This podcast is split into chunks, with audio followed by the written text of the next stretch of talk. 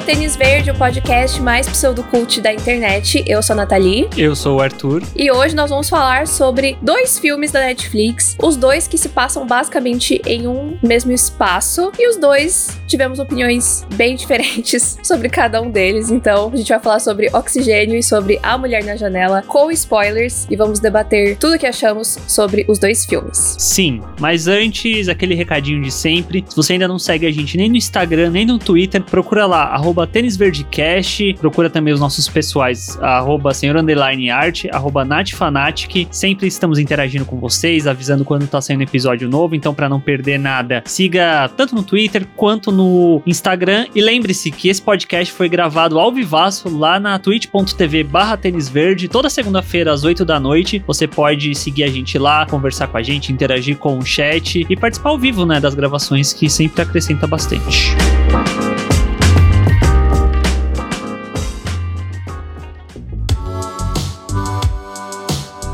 E o primeiro filme que a gente vai falar, decidimos começar falando de coisa boa, né? Filme bom. Oxigênio, um filme que chegou recentemente à Netflix, que é um filme dirigido pelo Alexandre Aja e estrelado pela Melanie Laurent. Melanie Laurent. Eu acho que é assim que fala, Laurent. Melanie Laurent que ela é francesa. Porque ela é francesa. Essa foi a moça que fez Bastardos Inglórios, exatamente, exatamente. Bia. Xoxana. Xoxana. Então, é estrelado por ela. Tem outros nomes no elenco, mas basicamente é ela, né? Porque como a Nath falou, a gente vai falar sobre filmes que se passam numa única locação, né? Num único espaço. E o Oxigênio, ele é num único espaço, tipo, literal, porque ele se passa dentro de uma única cápsula, onde a gente acompanha uma mulher que acorda, ela não lembra como ela chegou ali, só que ela quer sair dessa dessa câmera de criogenia no qual ela se encontrava. E a gente começa a acompanhar todo o desenrolar dessa vontade, dessa necessidade dessa mulher, né, sair desse lugar que ela não consegue. Sim, na hora que a gente viu o trailer, tanto eu quanto o Arthur já ficaram super interessados no filme, justamente por ter. Eu, eu acho muito interessante filmes que têm essa proposta, né, de ser focado em um lugar só, porque tem o potencial para ser muito chato ou de ser muito incrível, né? Sim. né? E o Oxigênio ele foi pro lado positivo. O filme ele consegue trabalhar bem no espaço limitado. E muito disso, eu acho, é por conta do mistério, né? A personagem não sabe quem ela é, onde ela está, o que aconteceu, e a gente também não sabe. Então a gente vai junto com ela descobrindo. Então o filme ele é cheio de camadas, né? De informações que a gente vai pescando ali ao longo da uma hora e quarenta, acho que é o filme, né? Quase duas horas, não lembro. Ele agora. tem quase duas horas, se eu não tô enganado. O que, se a gente para pra pensar, é uma duração até que longa, né? Para um filme que vai se passar inteiramente numa única locação. E no caso desse filme, tipo, porque a gente fala uma única locação, às vezes a pessoa pensa, ah, passa-se toda dentro de uma casa. Tem um filme do Tom Hardy, que é o Loki, que passa-se todo dentro do carro. Só que no caso do oxigênio, é como se fosse um caixão, né? Tipo, ela acorda nesse caixão super tecnológico, criogênico, né? Que ela tava hibernando. E aí é justamente isso que a Nath falou. A gente vai acompanhando essa caixinha de mistérios, acho que dá para chamar assim, que vai se abrindo, né? Tipo, ela precisa lembrar quem ela é, pra ela lembrar quem ela é, ela precisa saber onde ela tá. Pra saber onde ela tá, ela precisa, começa a fazer um monte de ligação lógica. E eu acho que o filme faz isso de uma excelente forma, até porque ele tem duas horas. Se em algum momento o filme desse uma desandada, eu acho que era fácil ele não voltar a ter um ritmo bom. Sim, eu, eu acho que ele também não, não seria tão interessante de acompanhar, né? Eu tava muito preocupada de não ser legal, mas eu, eu senti que o filme ele me capturou muito rápido. Tipo, bem no começo eu já tava super intrigada e eu acho que da metade para frente, assim, eu nem percebi o, tempo passar, porque começa. vai ficando uma coisa mais frenética, né? Porque eu acho que um ponto importante que a gente não mencionou é o lance do oxigênio, que ela tá dentro desse lugar e começa o filme, ela tem acho que 30 e, 30 e pouco por cento, né, de oxigênio, uhum. e ele uhum. vai diminuindo. Então rola essa, essa tensão também de, meu Deus, tá, tá baixando o número, o que, que vai acontecer? Ela vai viver e tal. Então tudo isso foi deixando o filme bastante legal de assistir, né, por conta desse ritmo que vai crescendo, né? Sim, é, o roteiro foi escrito pela Christy LeBlanc, ela é francesa também, e foi um roteiro que figurou entre os roteiros da Blacklist, né, que é uma lista muito famosa de roteiros não produzidos, mas que merecem uma atenção e tal. E o Oxigênio, anteriormente, ele ia ter a Anne Hathaway como protagonista. Depois que ela saiu, veio a Nomi Rampens. E aí, por fim, acabou entrando a Melanie Laurent. É assim que fala Laurent? Desculpem meu francês péssimo, quando o Alexandre Aja assumiu a direção. E foi um filme que foi gravado lá no comecinho, quando começou a pandemia, né, em 2020. E isso do oxigênio que você falou, eu acho que é um ponto muito crucial pro filme, né? Porque ele não abre devagar. Ele abre devagar, mas ele não abre devagar, no sentido de que ele já começa tendo um ponto de caos acho que dá pra falar assim, um ponto de, olha, você tem um tempo de minuto, as coisas têm que ser resolvidas rápidas, você não vai ficar aqui o tempo que você quiser até você descobrir as coisas. Já começa num ponto de conflito, né? Porque ela tem esses 36% e é justamente o que a inteligência da máquina, né, que eu acho que acaba sendo um outro personagem dentro do filme que fica conversando com ela, ele fala, olha, se você respirar direitinho, aguenta tanto tempo. Se você tiver essa respiração frenética que você tá agora, é menos tempo. Então isso vai colocando essa carga dramática de tensão, né, durante o filme filme. Sim, com certeza. E é meio desesperador, né? Porque a gente tá olhando e pensa, tipo, minha filha fica calma, só que ela começa a ficar nervosa, só que eu acho que tem muito da gente também se colocar no lugar dela, né? Em vários momentos eu ficava pensando, tipo, como que eu agiria numa situação dessa? Será que eu ia conseguir ficar calma e pensar racionalmente? Ou será que eu ia ficar nervosa e ia começar a ficar afobada também, ia acabar o oxigênio, ia morrer, sabe? Tipo, eu achei muito interessante isso. E aí eu acho que o, o filme, ele, ele é muito gostoso de acompanhar, mas fica super interessante interessante na medida que a gente entende tudo que tá rolando mesmo e toda a questão dela ter se clonado, né? Sim. Pra poder ficar perto do, do boy dela. Sim. Eu achei muito, muito interessante isso. Eu achei muito bonito, tipo, eu não, eu não tava esperando uma resolução assim tão humana, porque uhum. o filme é todo muito sci-fi, eu sinto. E aí, quando ela começa a lembrar, né, da vida dela, tem toda a questão do marido tal, mas eu tava tipo, ah, beleza, mas e aí? Só que toda a motivação é muito mais romântica do que eu imaginava, eu acho. Eu achei muito legal. Sim. Eu gosto como o filme se desenrola, porque no início, para mim, parecia que ele tava indo por um caminho de. Pelo menos para mim tava. Ah, não, ela foi sequestrada, alguém prendeu ela aqui, a gente tem que descobrir quem que prendeu ela aqui. E aí foi o que a Nath falou, é um filme que vai abrindo as camadas dele, né? Então, mais pra frente a gente descobre que, na verdade, ela não tá num lugar que pode abrir essa câmera, porque ela tá no espaço, ela tá indo para um outro planeta para colonizar esse outro planeta e tudo mais, e aí além disso tem essa outra camada, né, esse outro plot twist do fato dela ter sido clonada, né?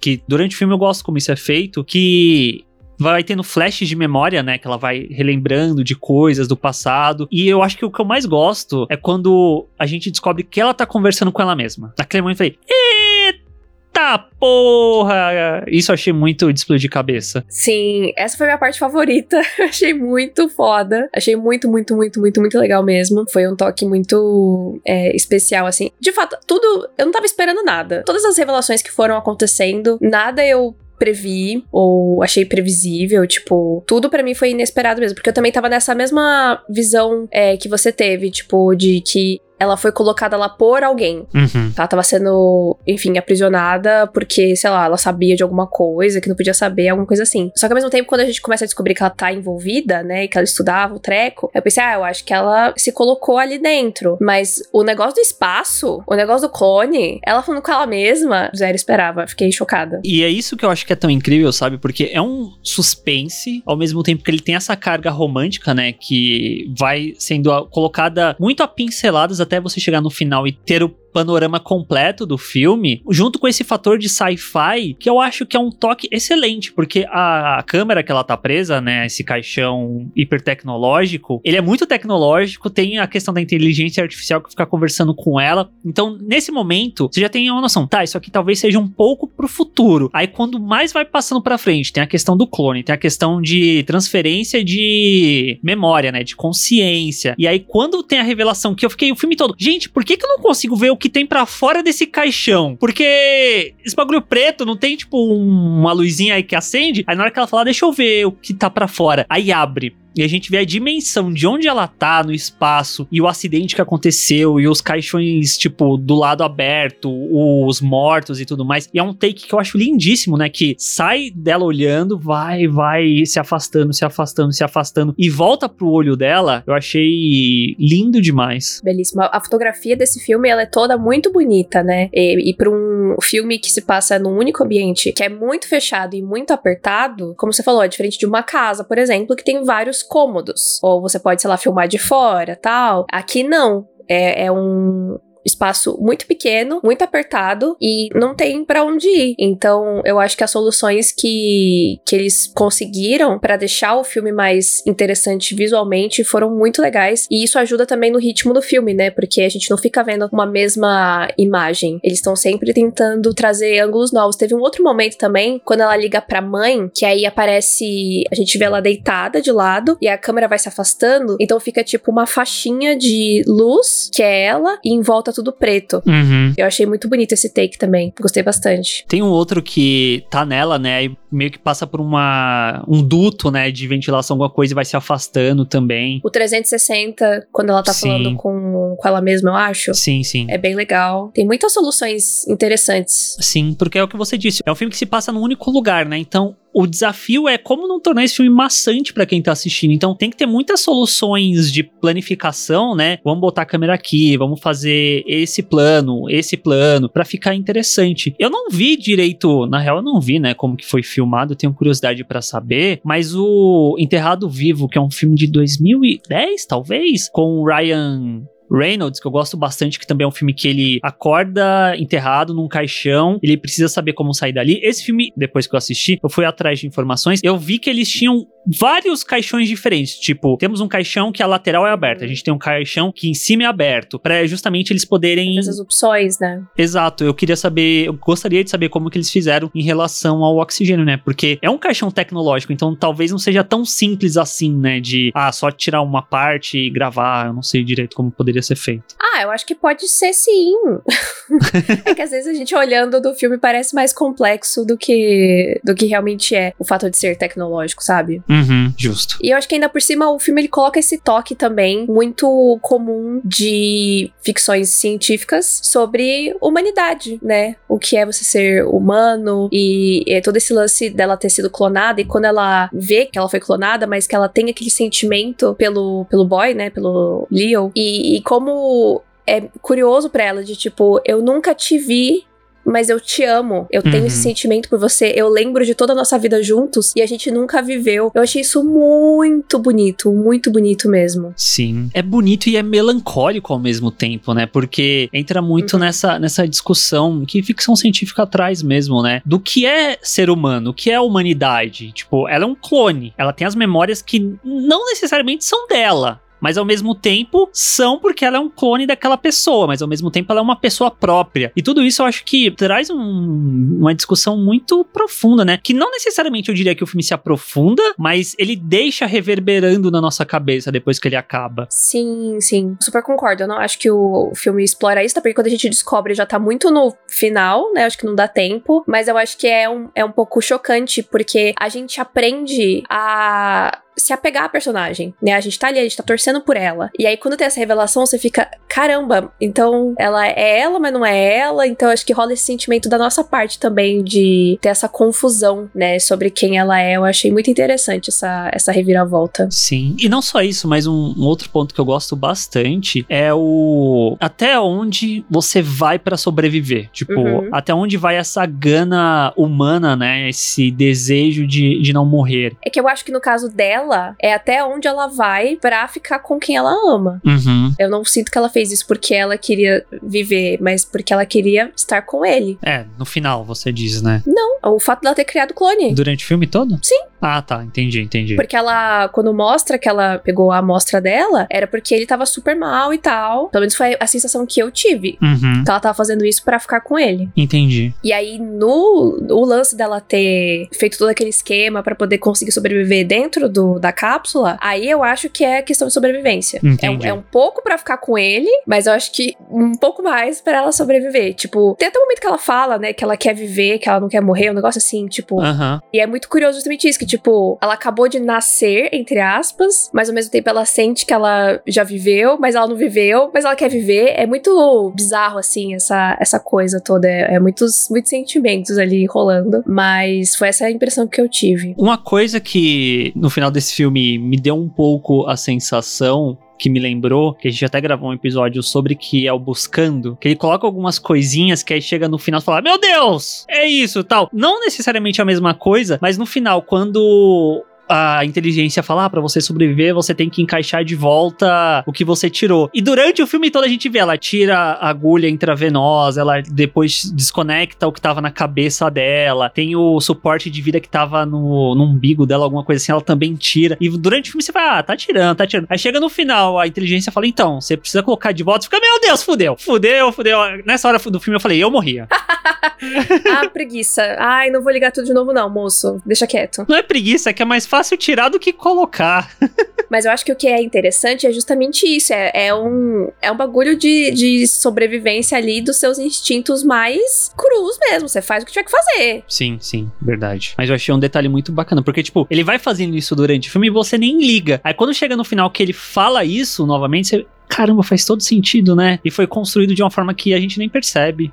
Gostamos? Gostamos de Oxigênio? Sim, gostamos muito. Eu tinha expectativas sobre o filme, mas não tantas expectativas assim, mas de qualquer forma eu acho que superou as minhas expectativas. Tipo, eu imaginava que ia ser legal, mas eu achei que foi bem mais interessante e, enfim, acho que ele entretém, mas ele também dá uma emocionada ali. Eu fiquei uhum. emocionadinha no final, quando eles, né, finalmente chegam lá, eles estão juntos e tal. Eu fiquei tipo, yes, deu tudo certo. Eu acho que é um filme legal, assim, tipo, para fazer você pensar, mas não necessariamente para ficar, sei lá, refletindo pelo resto da sua vida. Com dor de cabeça de tanto refletir. Exatamente, exatamente. Ó, até o momento, tem ainda sete meses para acabar o ano, mas ele tá no meu top 10 de melhores filmes de 2021. Gostei bastante dele. Ah, eu colocaria também, super. Gostei muito. E a, a gente nem falou tanto dela, né? Mas a atriz, a Melanie Laurent. Melanie Laurent. Lohan, ela carrega o filme, né? Perfeita. A atuação é dela e ela é uma excelente atriz. Ela, como a Shoshana em Bastardos Inglórios, já era maravilhosa. Aqui, se eu não me engano, é o primeiro filme que ela faz na língua nativa dela, que é o francês, em não sei quantos anos. Tipo, fazia muito tempo que ela não fazia um filme em francês e ela manda muitíssimo bem. Sim, eu gostei muito dela. É, e é um filme difícil, né, pra um, pra um ator ter que fazer tudo sozinho, tá tudo super na mão dela e ela, ela entrega demais. E enfim, o sotaque francês é sempre muito bonito, então recomendo assistir no idioma original pra dar uma, enfim, acrescentar aí, né, no, no seu cérebro palavras em francês. E ela tá ótima. Tô muito feliz por ela.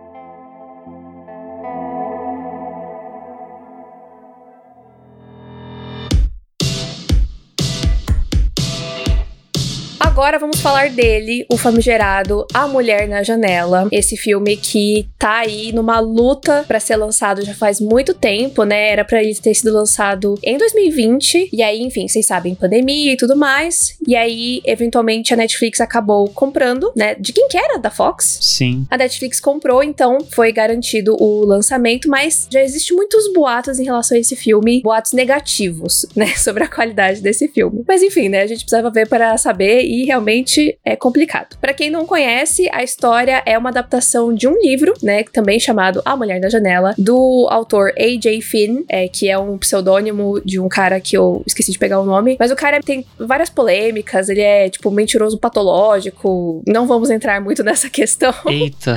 e quem adaptou o roteiro foi o Tracy Letts, que também está no filme é, como psicólogo da Ana, hum. que é a nossa hum. protagonista. Uhum. Interpretada por ela mesma, Amy Adams, coitada. Em busca do Oscar. No, em busca do Oscar eterno, que não vem e que sempre se mete nos projetos duvidosos, né? Mas, assim, A Mulher na Janela tinha muito potencial. Por quê? A história do, do livro e do filme vai contar sobre essa mulher, a Anna Fox, que ela sofre de agorafobia, que é uma, uma fobia, né? É uma crise de ansiedade, digamos assim, que a pessoa desenvolve por espaços abertos e desconhecidos, né? A pessoa ela acaba ficando dentro de casa porque é onde ela se sente segura e tudo mais. E quando ela sai de casa, ou ela vai para um lugar que ela não conhece e que é muito aberto, entra em pânico, né? Tem crises de, de pânico. Então a Ana, ela tá dentro de casa já faz muito tempo e, através da janela da casa dela, ela fica curiando a vida dos vizinhos. E aí, em algum momento, ela vai ver uma coisa que não é muito legal que é um assassinato. E aí ela vai ter que provar para as pessoas que o que ela viu é verdade. Como o Horacir falou aqui no chat, tipo janela indiscreta. Sim, aparentemente Sim. isso foi uma grande inspiração pro autor do livro, até porque a Ana, ela também tem é, uma paixão por filmes clássicos, né? Então isso é muito parte da vida dela. Ela tá sempre revendo vários filmes lá em preto e branco, que ela tem um, um milhão de, de DVDs e tudo mais. Então eu acredito que o autor do livro se inspirou muito nisso. E aí, na adaptação adaptação. Eu nunca assisti Janela Indiscreta, mas é, o Arthur assistiu e eu vi outras pessoas falando sobre como parece, né? Sim. Quer dizer, como o filme tenta ser, É. mas não consegue. E jamais será, né? Porque o que o Hitchcock faz em Janela Indiscreta é, é maravilhoso. É um filme soberbo. Até hoje em dia eu acho um excelente filme. Ele não envelheceu. E eu até achei curioso porque quando eu vi a sinopse de A Mulher na Janela e tudo mais, eu falei, ah, janela indiscreta essa porra aí. E aí quando começa o filme, eu achei muito engraçado que, tipo, o diretor, que é o Joe Wright, né? Ele não esconde que é parecido com uma janela indiscreta. E tem todo esse lance que a Nathalie falou dela sempre estar assistindo filme, gostar de filme clássico. O primeiro filme que aparece ali de relance é justamente Janela Indiscreta. Eu, ah, peguei aqui a referência de vocês, beleza. Aí o filme segue, segue, segue, segue e, bom, ele segue, né? Porque eu não acho que o que ele faz acaba sendo feito bem feito. Sim, eu fiquei extremamente chocada quando eu fui ver o nome do diretor e ver o que, que ele tinha feito. E é o mesmo diretor de Orgulho e Preconceito, que é um filme que eu considero muito bom, tipo, muito bom. E também é uma adaptação de, de um livro. E o que ele faz aqui, assim, tem diversas escolhas extremamente duvidosas. É claro que tem uma outra questão que, pelo que a gente é, ouviu falar, né, sobre a produção do filme, o filme ele não, não foi muito bem recebido, né, em prévias, né, testes que fizeram com audiência, e aí parece que o filme foi meio que mexido, Sim. né, ele foi meio picotado, eu acho que deve ter rolado também algumas refilmagens e tal, e eu acho que isso transparece no filme, Sim. porque se as escolhas duvidosas pelo menos se encaixasse no filme como um todo, seria menos pior. Só que aí tem escolhas duvidosas, e aí tem um ritmo que é esquisito, tem uma coisa meio atropelada, coisas que não são bem explicadas, e aí tudo começa a virar uma maçaroca. Sim. Pegando isso que a Nath falou, pelo que eu fui dar uma pesquisada, o filme foi gravado em 2018 e aí em 2019 fizeram testes de audiência, né? Tipo, ó, vamos exibir o filme aqui, que sempre fazem pra todos os filmes. Tipo, vamos passar pra um público selecionado aqui, vamos ver a reação desse público. E quando passou a primeira versão, o público ficou confuso com o final. E aí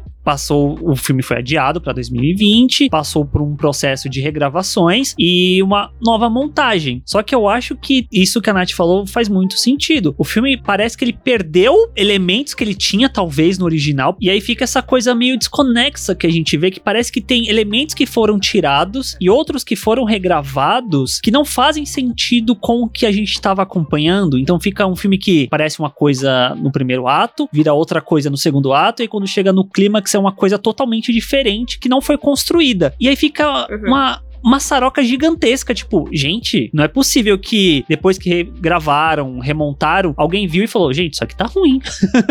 Porque é difícil. Eu, eu sempre fico me perguntando, tipo, sério que várias pessoas assistiram e falaram, pô, tá legal, gostei, tô orgulhoso desse, desse trabalho, sabe? Tipo. Uhum. Ou será que realmente já não dava mais tempo? Tipo, é o que temos, vai assim Vai mesmo. assim mesmo. Deus no comando, tipo, é muito estranho. Mas É será? Será que não seria o caso de, visto que, sei lá, a Netflix comprou os direitos, de tentar voltar à versão original do filme? Tenho as minhas dúvidas sobre ah, o quanto a Netflix se importa. É verdade.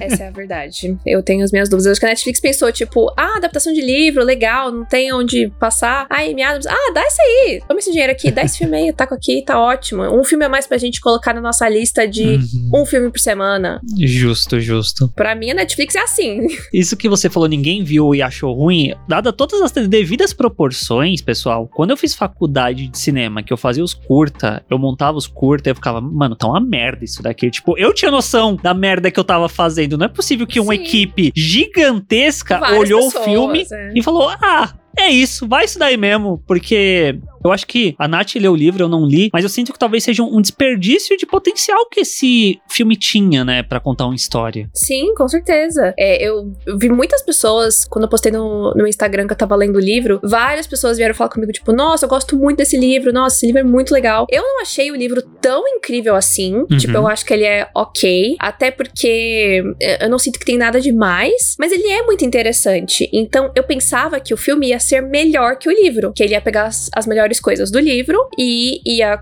cortar um pouco fora as coisas que não são tão interessantes e aí ficar, tipo, o supra-suma, entendeu? Do, do que era positivo. E no final das contas foi totalmente o contrário. Tipo, eu acho que tudo que tem de desenvolvimento em relação à personagem principal, em relação às pessoas que estão à volta dela, o, o próprio mistério, tudo isso não tá no filme. E aí as coisas não colam Sim. né? As informações ac- acabam não fazendo muito sentido. E aí eu fiquei com a impressão de que quando chega no final, a solução ela é do jeito que é, porque tinha que ser. Eu concordo. Que é uma coisa que a gente reclamou em O Legado de Júpiter, que é aquilo, se você tá contando uma história de mistério, alguma coisa assim, você tem que levar a gente, espectador, junto por esse mistério. Você tem que dar elementos, né, que você entenda para onde o filme tá indo. E por mais que, sei lá, você não pegue a revelação, no momento que ela acontece, você fala: Ah, tá, você construiu Sim, com sim. elementos que ficaram no meu subconsciente, que eu entendi pra onde você foi. Só que a mulher na janela não faz isso. Na hora que teve a revelação lá do assassinato, quem era o assassino, eu dei risada, porque eu falei, gente, de onde saiu isso? Eu fiquei bastante triste porque a revelação do final foi, a, para mim, a melhor parte do livro. Porque foi exatamente essa sensação que eu tive, que você falou. Eu não esperava, mas fazia total sentido. Tava tudo Uhum. ali. E, inclusive, é um momento bem expositivo do livro, de tipo, o menino começa a abrir a boca e ele conta tudo. Ele explica tintim por tintim tudo que ele fez ao longo de todo aquele tempo e conecta todos os pontos. Não é que nem no filme que o David conta uma parte e depois ele complementa. Tipo, é ele mesmo que fala tudo pra Ana. Então, eu gostei muito. Foi, tipo, foi a única parte que realmente Sim. tudo fez sentido pra mim. Mas no filme, tipo, o momento que ele aparece, que ele espirra, eu já fiquei, tipo, ah, tá bom. E aí, tudo que acontece depois disso, deles se se perseguindo pela casa.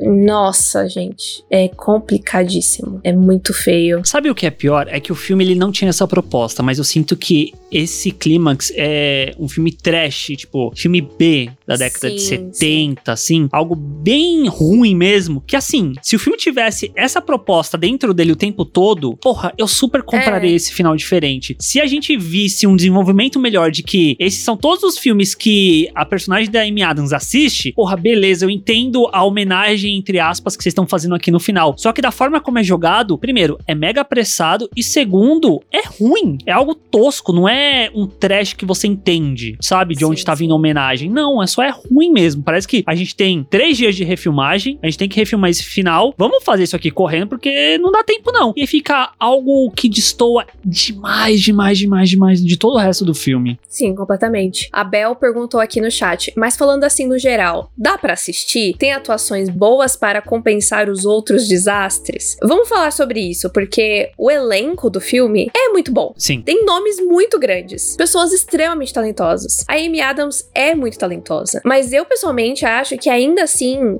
não compensa. Tipo, Não. o filme é muito dela, né? Ela carrega bastante o filme, mas eu não sinto que ela tá fazendo nada que seja tão grandioso assim, tão espetacular assim, tão tipo, meu Deus, nunca vimos a Amy Adams. Não, a gente já viu a Amy Adams bem melhor do que isso. Sim. Então eu acho que compensa. Eu sinto que ela tá no automático, certo nível. Sim, sim. E os outros atores.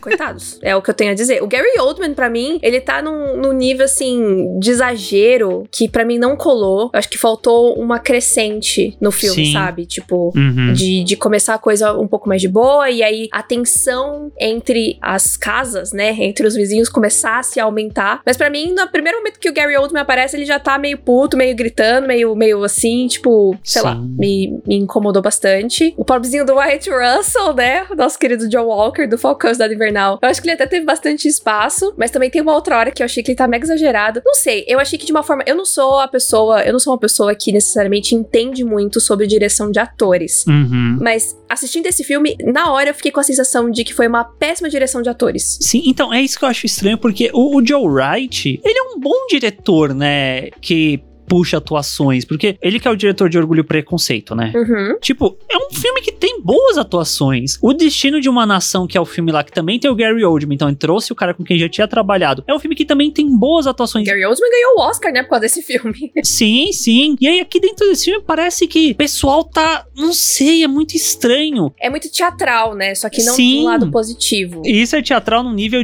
que me incomoda, porque a Amy Adams é uma atriz que tá num tom, e eu sinto que todo o resto do elenco tá num- nos 3, 4 tons acima dela. E aí isso Exato. já destoa muito, cria momentos extremamente de. deveriam ser momentos incômodos, mas pra mim soa momentos de vergonha alheia pelo fato que todo mundo é mega agressivo nesse filme a troco de nada. Tipo, a troco de nada. Tirando o policial lá do Brian Terry Henry, que ele é o mais comedido ali de todo mundo, parece que qualquer Sim. personagem ali, a troco de nada, vai dar um tapa na cara da Amy Adams porque sim. Tipo, vai ser escroto porque sim. A outra policial que tá com ele é escrota porque sim. Toda hora tava, gente, por que que vocês são assim o tempo todo? Qual que é o motivo disso? O que me leva é uma cena que eu achei patética, que a Amy Adams vai ter uma revelação do que aconteceu e todo mundo fica, tipo, enfileiradinho, tipo, lado a lado, todo mundo com as mãozinhas pra baixo, olhando pra frente. Eu falei, o que que tá acontecendo nesse filme? Cadê o diretor? Cadê o Joe Wright pra chegar e falar, gente, vamos ficar mais natural? Porque do jeito que vocês estão, parece que a gente tá literalmente encenando. Não parece que a gente tá atuando. Tipo, entende a diferença? Não é Sim, sim.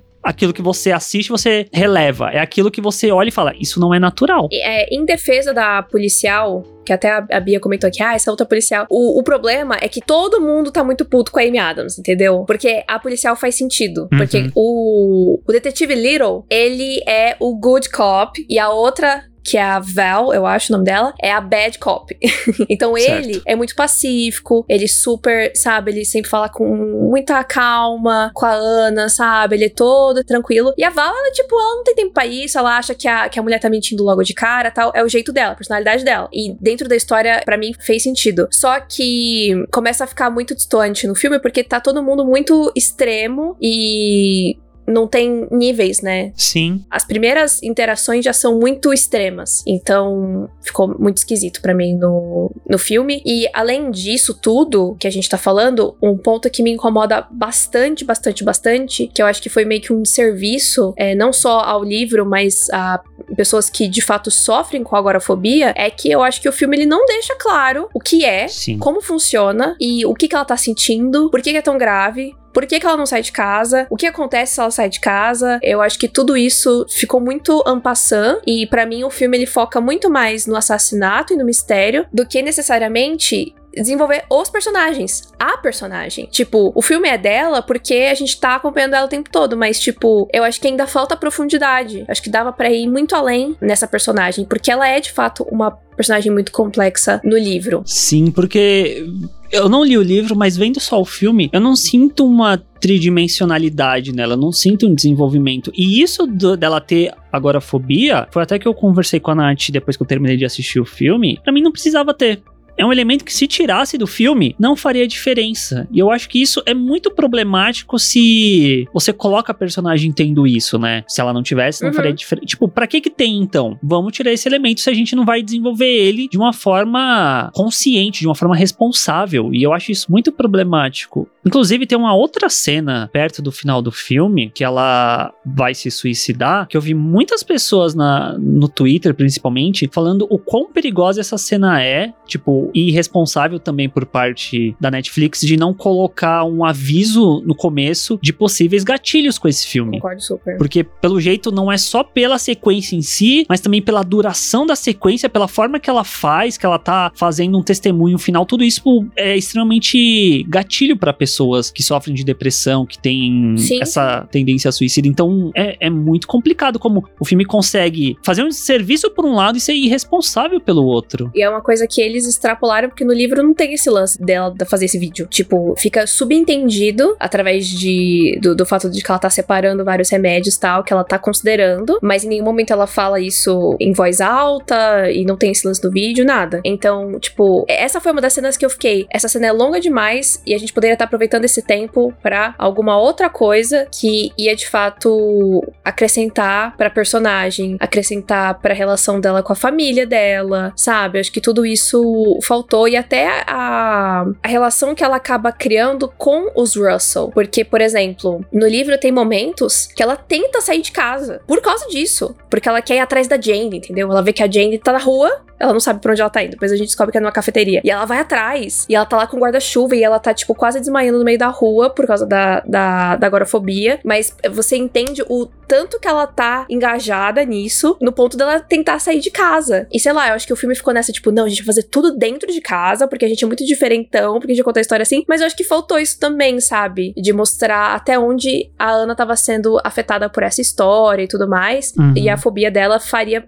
sentido. Sim. Né? Estar na história. Teria um peso, né? Sim. Uhum. E não só isso, mas até pegando isso que você falou, se a gente pega o oxigênio que a gente comentou agora há pouco, a gente elogiou muito a fotografia, né? Como eles são inventivos em trazer planos, não deixar o filme cansativo nem nada. O fato dela ficar o tempo todo dentro de casa também não tem peso nenhum para mim dentro da história. Não é como se a fotografia do filme ajudasse também nisso. É totalmente desinteressante. E até puxando o que você falou do livro que ela sai, a gente acompanha ela saindo para ver até onde ela tá indo. O clímax do filme, quando ela sai lá pro terraço, não traz nenhum peso do fato dela ser agorofóbica, né? Tipo, ela sai, ai, tô, tô aqui fora, beleza. E a coisa continua acontecendo. Nem nesse momento eles aproveitam para desenvolver isso. Sim, não tem um impacto. É, foi o que eu te falei. Eu, eu senti muita falta de ter algum momento de alguma câmera através dos olhos dela. Tipo, a gente não consegue entender o que, que que de fato passa na cabeça dela quando ela tem uma crise de pânico, sabe? Eu acho que esse momento do finale,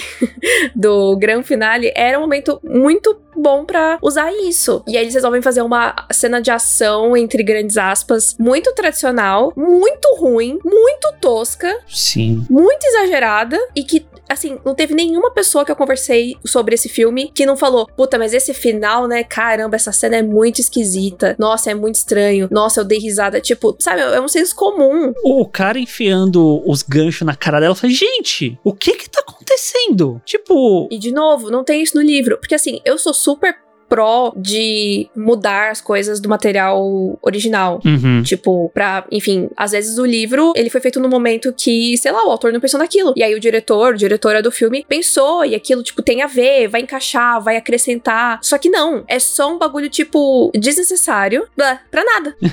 é isso, eu perdi até as palavras pra me, me explicar, porque, tipo, não acrescenta em nada. Só pra ter esse drama, tipo, oh, ela ficou machucada, mas, gente. Qual a necessidade? Não tem necessidade. E tem um outro ponto que você falou do, livro que eu falei, caramba, isso seria muito legal se estivesse no filme, que é ela com a família dela, né? Que também é um outro mistério que o filme nunca deixa claro que é o um mistério. E aí só no final lá que você descobre, nossa, a família dela tava morta o tempo todo. Foda-se.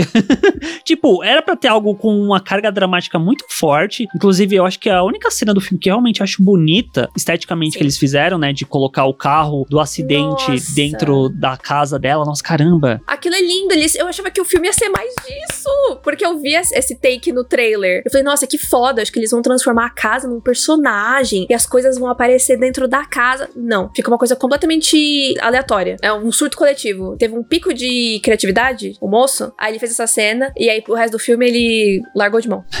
é muito estranho. Porque você falou, né, que no livro tem toda a questão com a família, que é desenvolvido, né, até o ponto que a gente sabe que a questão da família tá diretamente ligada com o fato dela ficar em casa, dela não sair de casa. Por causa do acidente que aconteceu, que o marido e a filha morreram, só que eles ficaram dias dentro desse acidente dentro do carro capotado, sem sinal nenhum na região, ela não sabia onde ela tava. E isso tudo não tem no livro. Tipo, no livro dá a entender Sim. que aconteceu o acidente e pronto. Por causa disso, ela não sai de casa. No livro, não, no filme. No filme, isso, desculpa. Sim, no livro é um pedaço bem considerável do, do livro que você vê tudo que tá acontecendo antes do acidente, durante o acidente e todo o tempo que ela ficou lá, no meio do nada, né, num espaço aberto, cheio de neve, vendo os dois desacordados lá e não conseguindo ajudar. E aí no filme é, é só a revelação mesmo, sabe? Eu não senti que teve tanto impacto, porque assim, para mim, no livro, eu tinha certeza absoluta que eles estavam mortos. Uhum. Do começo do livro eu já tava, eles não estão ali, eles estão mortos. É por isso. Só que o interessante é você entender o porquê, né? Por que, que eles foram sim. na viagem, é, o lance da traição, o lance deles terem morrido, mas como que eles morreram? Ela estava lá, foi meio que culpa dela, ela não pôde fazer nada, os dias e tal. Então tudo isso vai pesando. E principalmente o fato dela ter ficado tanto tempo fora, né, num ambiente aberto, isso desenvolveu agora a fobia, né? Isso é muito importante. No filme, realmente, tipo, você só pensa que, ah, ela tem isso e seguimos. não tem muito sim. uma ponte, né, entre os, os dois acontecimentos, né? Então ficou um pouco jogado, apesar de eu também ter achado a cena bonitinha e tal. Anthony Mack, perfeito, nunca errou, coitado, merecia mais também nesse filme. É, mas enfim, é, eu acho que não, não colou e sei lá, eu acho que foi meio perda de tempo, assim, sabe? Que poderia ter, às vezes, tirado alguma coisa para poder desenvolver melhor uma outra, um outro ponto. Enfim, uhum. e até a relação da Ana com o Ethan, né? Que é o, o garoto que, no final das contas, foi ele que matou e tal. Existe uma relação entre eles dois no livro. E é por isso que a revelação no final é tão chocante, assim, porque você realmente não espera, porque ele, nossa, eles têm várias conversas, o menino é super fofo, super querido, você quer super proteger ele, e aí, não. Então eu acho que no filme também isso não foi bem construído. É, isso ficou faltando muito para mim, eu acho que deveria ser o foco, né, porque ela fala que ela trabalha com crianças, com jovens, eu acho que isso deveria ser desenvolvido. Até mesmo em parte que eu acho que falta, que era ela projetar nele a filha que não é presente, tipo, ó, oh, vou cuidar de você, vou te ajudar. Isso eu acho que seria muito interessante até mesmo para chegar na revelação, porque Sim. parando para pensar aqui, eles devem ter quatro interações no máximo no filme, sendo que a última é a revelação. Uma delas é ela gritando com ele pela janela, e aí do nada o Gary Oldman entra lá, você está tendo uma relação com meu filho, uma mulher de idade. Eu, gente, de onde tá saindo isso? E a hora que ele puxou, ele puxou, essa, essa hora deu até um grito. Ele puxou o menino, tacou o peteleco na orelha do menino, tacou ele na parede. Eu falei, gente do céu. Ele não era agressivo assim, tanto assim com o filho, mas tudo bem, né? Não, mentira. É que o menino mentiu pra ela. Ele fala que o pai bateu dele, mas na verdade não bateu, porque uhum. ele é um uhum. psicopata. E, e em cima de tudo isso, o outro ponto que me incomodou muito é que não explicaram também a própria motivação do Ethan. Parece que ele só é assim e ele mata pessoas. E é assim. Enquanto no livro tem toda uma explicação da criação dele. Porque no filme eles falam que o Gary Oldman é o pai dele, biológico, só que não é no livro.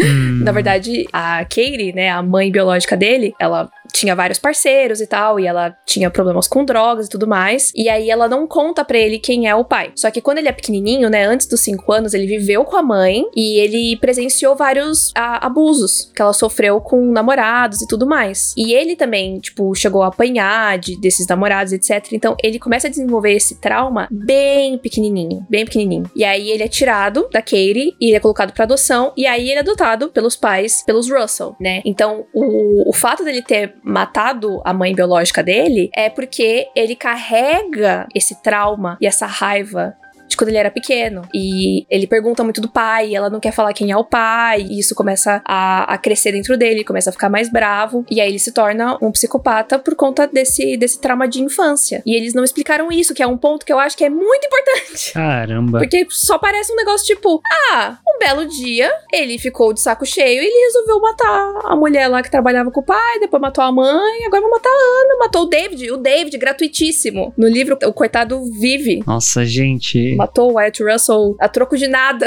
É que ele tinha assistido Falcão Soldado Você não é o meu Capitão América! Mas enfim, tipo, que desastre que é esse filme. Nossa. Por isso que eu fiquei com a sensação de que o filme ficou muito mais focado de, ah, assassinato, não sei o quê. Porque o moleque saiu matando todo mundo. Uhum. E é umas paradas que eu acho que não acrescentem nada. Parece que o David só morreu pra ficar a poça de sangue pra ela escorregar ali depois. Tipo, gratuitíssimo. E é o que a Bia falou aqui. Nossa, podia ter algo disso no monólogo do garoto. Sim, gente, cinco minutos a mais no filme pra ele contar a história dele. Pronto, rapidão. Eu falei que o Oxygen Oxigênio estava no meu top 10 até o momento de melhores filmes de 2021. E eu acho, acho, que Mulher na Janela tá entre os piores. Não porque ele seja um, um filme ruim em todos os sentidos, mas no que ele mais deveria se focar e no que ele se propõe a contar, ele não conta bem. É, sim, sim, sim. Porque não é um filme que é mal feito, tipo, sei lá, tecnicamente. Ele é normal. Sim. Só que, considerando a circunstância, ele poderia ser muito melhor, que foi o que a gente falou do oxigênio. É um lugar super limitado e o filme consegue ainda entregar visuais lindos. Aqui, eles tinham muito mais liberdade, eles têm uma casa inteira, cada andar da casa tem uma cor diferente de cortina, sabe? Tipo, dava para fazer várias coisas legais. Eles não fazem nada. O máximo que eles fazem é aquela, aqueles takes quando ela tá dormindo na frente da televisão. Uhum. E aí tá o foco nela e tá o foco no fundo também. Tipo, foi o máximo que eles foram. E o carro na, na neve dentro da casa. De resto, eles só falaram, gente, ah, tô aí. Acho que eles pensaram, ah, Amy Adams é boa, ela vai segurar o filme. É, é a sensação que eu tenho. Então, eles não tem nada demais visualmente, mas também não é tipo, nossa, meu Deus, super mal filmado. Não, ele só é normal. Sim. E aí, o que tinha que prender a gente é justamente a história. Agora, você fica preso pelo filme, que você fica, ah, onde que vai dar? Onde que vai dar? Onde que vai dar? E não dá em nada, tipo, dá em algum lugar, mas é um lugar que você fica tipo, ah, então tá bom, né? E eu acho que, tipo, é um filme que é muito pragmático no que ele quer contar e principalmente eu sinto que todas as revelações dele no final eu fiquei dando risada, tipo, eu não acredito nisso, com o meme do palhaço. Eu tô me pintando de palhaço aqui que eu assisti uhum. esse filme aqui que não me levou para lugar nenhum. Eu esperei esse tempo todo para isso. É, exatamente.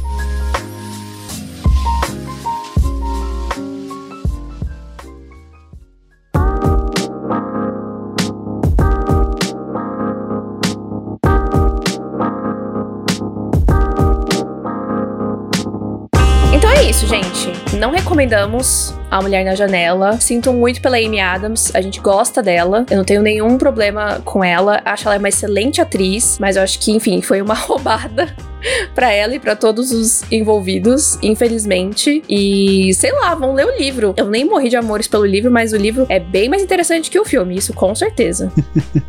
Você passou a gostar mais do livro depois do filme? Sim, com certeza. com certeza eu gostei mais do livro depois que eu vi o filme. Siga a gente no Instagram, no Twitter, arroba tênisverdecast, arroba natfanática, arroba senhor underline arte. Diga pra gente o que você achou dos dois filmes, se você já assistiu Oxigênio, A Mulher na Janela, se você assistiu Mulher na Janela, meus pêsames, uma pena. Você perdeu esse tempinho no, na vida aí, podia ter visto coisa melhor. Mas você escutou a gente até aqui, ficamos muito felizes. Convidamos vocês a virem para twitch.tv barra verde, gravação toda segunda-feira às 8 da noite, boletim do hype toda sexta às 8 da noite também. E nos vemos na semana que vem. Nossa, tomara que melhor. Pelo amor de Deus, a gente precisa falar de coisa boa. Tem oxigênio, mas tá, tá difícil essa sequência de episódios, gente. Vem aí. Tchau! Tênis verde, tênis verde, tênis verde. Caca crying.